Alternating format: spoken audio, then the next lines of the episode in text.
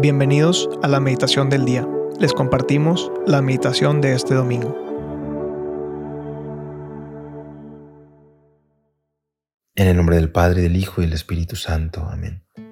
Ven Espíritu Santo, ven a mi corazón para que pueda descubrir lo bueno, lo malo y lo feo que hay en mi vida y pueda ponerlo a disposición de los demás, pueda descubrir mi vocación y, y mi misión en la vida que es también transmitir la belleza, que es el, don personal que he recibido de ti y que se puede descubrir más la belleza cuando me doy más a los demás.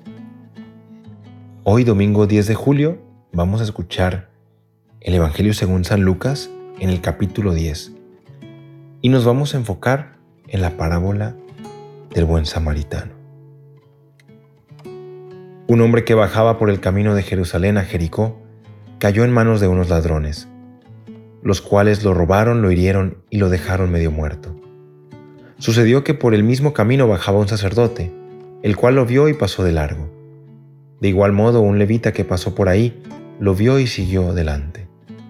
Pero un samaritano que iba de viaje, al verlo, se compadeció de él, se le acercó, ungió sus heridas con aceite y vino y se las vendó. Luego lo puso sobre su cabalgadura, lo llevó a un mesón y cuidó de él. Al día siguiente sacó dos denarios, se los dio al dueño del mesón y les dijo, Cuida de él y lo que gastes de más te pagaré a mi regreso. Palabra del Señor. Gloria a ti, Señor Jesús. El bueno, el feo y el malo. Es una película del viejo oeste un clásico, en la que están tres personas buscando un tesoro, pero llegan a darse cuenta que no pueden encontrar este tesoro a menos que empiecen a trabajar en equipo. Y en este Evangelio que acabamos de escuchar, Jesús también nos habla de tres personajes. Hay un hombre que iba de camino, que unos maleantes, unos ladrones, lo le, roban, lo dejan herido y lo dejan medio muerto en el camino y pasan tres personajes al lado de él. Vamos a ver cómo reaccionan y vamos a ver qué podemos aprender también de nuestra vida sobre estos tres personajes. ¿Qué nos quiere enseñar la palabra de Dios para nuestra vida? El primer personaje es el sacerdote, el bueno. Este hombre había entregado su vida para ser puente entre Dios y los hombres. Él servía en el templo, estaba a disposición de las personas. La gente le llevaba los animales que querían ofrecer a Dios y él los ofrecía.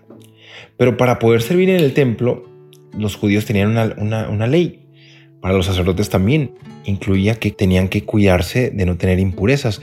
Y uno de los modos, de los modos en los que el sacerdote podía eh, ser impuro era tener contacto con la sangre. No vamos a entrar al por qué ni, cuáles eran los motivos. Solamente eh, este era el hecho. El hecho es que si este hombre se paraba a curar a este herido y tenía contacto con la sangre, no podía vivir su misión. Y algo parecido nos puede pasar a nosotros, que sabemos, tenemos claro que vamos por el camino, sabemos lo que tenemos que hacer, pero como este sacerdote dice, sucedió que por el mismo camino por el que estaba este hombre, bajaba el sacerdote. Empezar a ver la vida acostumbrándote a las circunstancias. Sucedió. Era un caso más. Es así, punto. Yo tengo que hacer lo que tengo que hacer y no me paro. Que estaba bien, o sea, no es que tenía que pararse. Si te estoy diciendo esto es para entender que quizá por qué no se paró. No sabemos por qué no se paró. Pero él tenía que vivir su misión. Y se olvidó de ver a este hombre que quizá necesitaba su ayuda. Es como si tuvieras a alguien delante de ti con un vaso vacío y pues tú dices, pues sí, es un vaso vacío, pero yo tengo que, yo estoy comiendo y no me preocupo en, llenarle su vaso. algo así podría pasarnos también a nosotros. Que somos buenos porque tenemos que ser buenos y nos olvidamos de los demás. Después estaba el levita, el feo. ¿Quiénes eran los levitas? Los levitas también eran la, la tribu sacerdotal. En Israel, cuando Israel llegó a la tierra prometida y se dividió la tierra en 12 partes, más bien se dividió en 11 partes porque los levitas fue la única de las tribus que no se le dio una parte de tierra. ¿Por qué? Dios decía, no te voy a dar parte de tierra porque yo soy tu parte de tierra. Tú, tú me sirves y, y yo soy tu heredad, yo soy tu herencia, yo soy la tierra donde tú vives.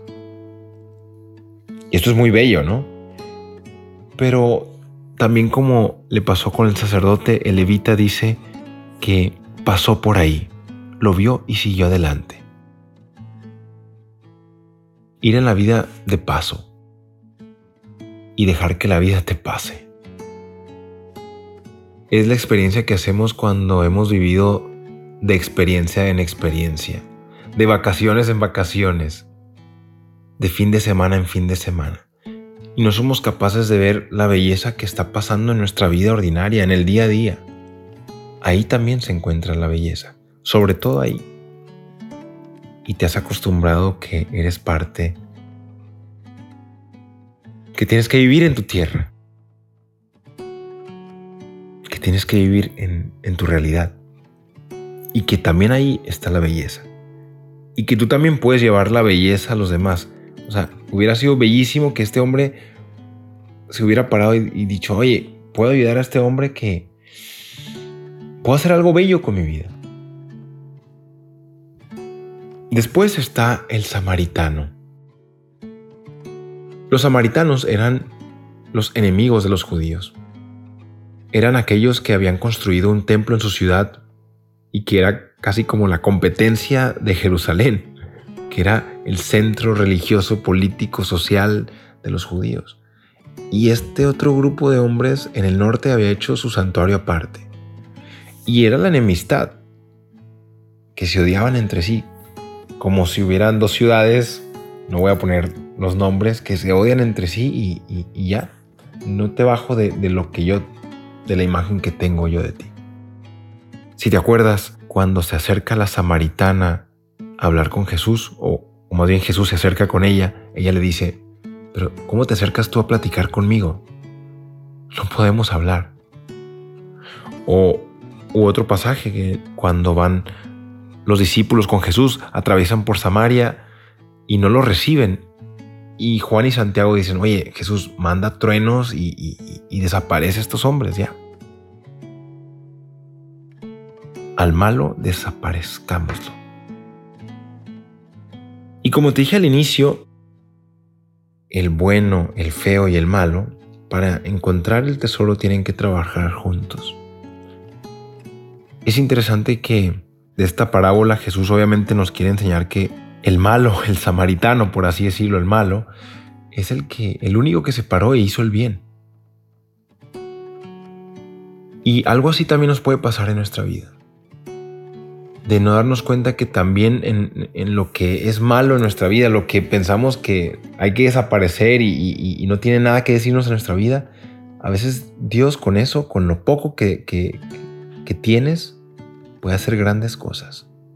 Si te paras, si ves tu vida como, como un viaje, como un camino para recorrer, como una aventura para descubrir, para una aventura para gozar.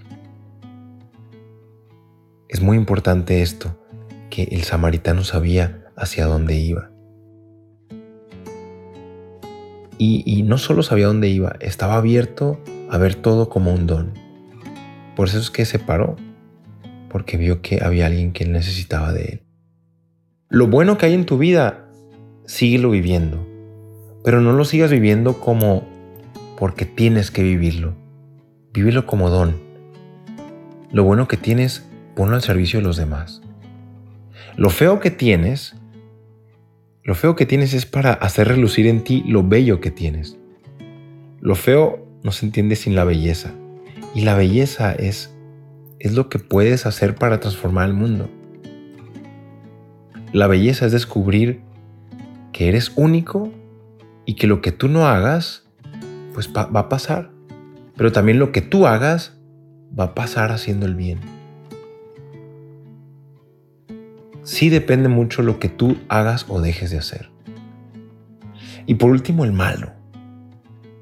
No nos enfoquemos en, en, lo malo de nuestra vida, en lo malo de los demás.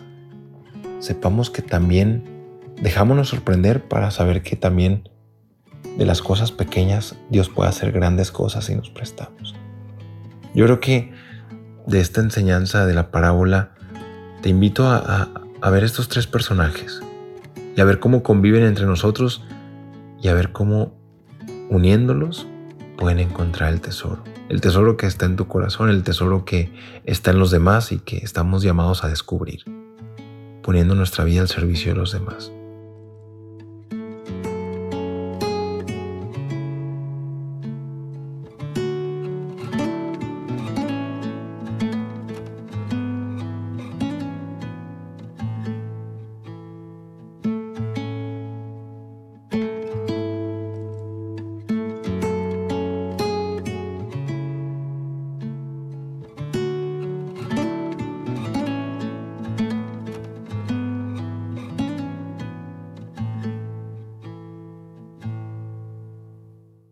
Te damos gracias, Señor, por todos tus beneficios, a ti que vives y reinas por los siglos de los siglos.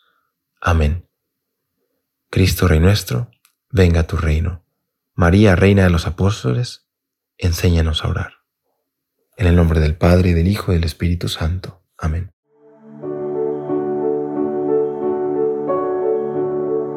Te invitamos a quedarte en oración y que escuches lo que Dios tiene preparado para ti el día de hoy.